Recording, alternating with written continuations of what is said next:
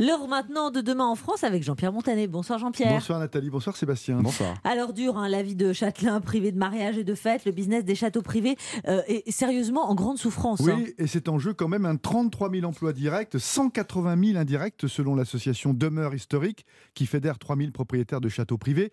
Descendants de grandes familles aristocratiques, avec nom à particules ou pas d'ailleurs, ces châtelains passent pour des nantis. Les images ont la vie dure, qui roulent sur l'or, mais en 2020, ils doivent surtout se serrer la ceinture. L'expression amuse Michel Collas des Francs, propriétaire du château de Lavé, à Issingeau, en Haute-Loire, propriété familiale depuis 1704, qu'il tient à bout de bras, animé par la passion et rien d'autre. Année cauchemardesque. Séminaire d'entreprise, fête de famille et surtout mariage sont passés à la trappe.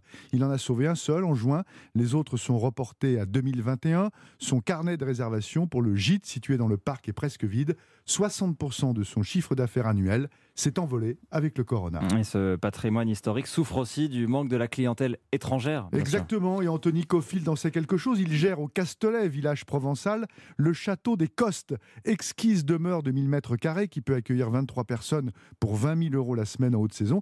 Eh bien, toutes les résas de juin-juillet sont tombées à l'eau, les visiteurs américains étant bloqués outre-Atlantique. Juillet reste calme, mais il sent un vrai frémissement pour août qui affiche complet grâce à la clientèle nordique et suisse notamment. Cela n'a pas empêché le propriétaire de reporter les travaux prévus pour embellir le jardin trop cher. Même les châteaux à la renommée internationale, comme celui de Vaux-le-Vicomte, le plus grand monument historique privé de France, classé, découvrent la précarité. Les 70 salariés sont au chômage partiel. Faute de visites de groupe, il n'a rouvert que le week-end. Et encore, à cause des quotas, là où près de 3000 visiteurs se pressaient pour découvrir les 33 hectares du jardin à la française, eh bien aujourd'hui, ils sont deux fois moins.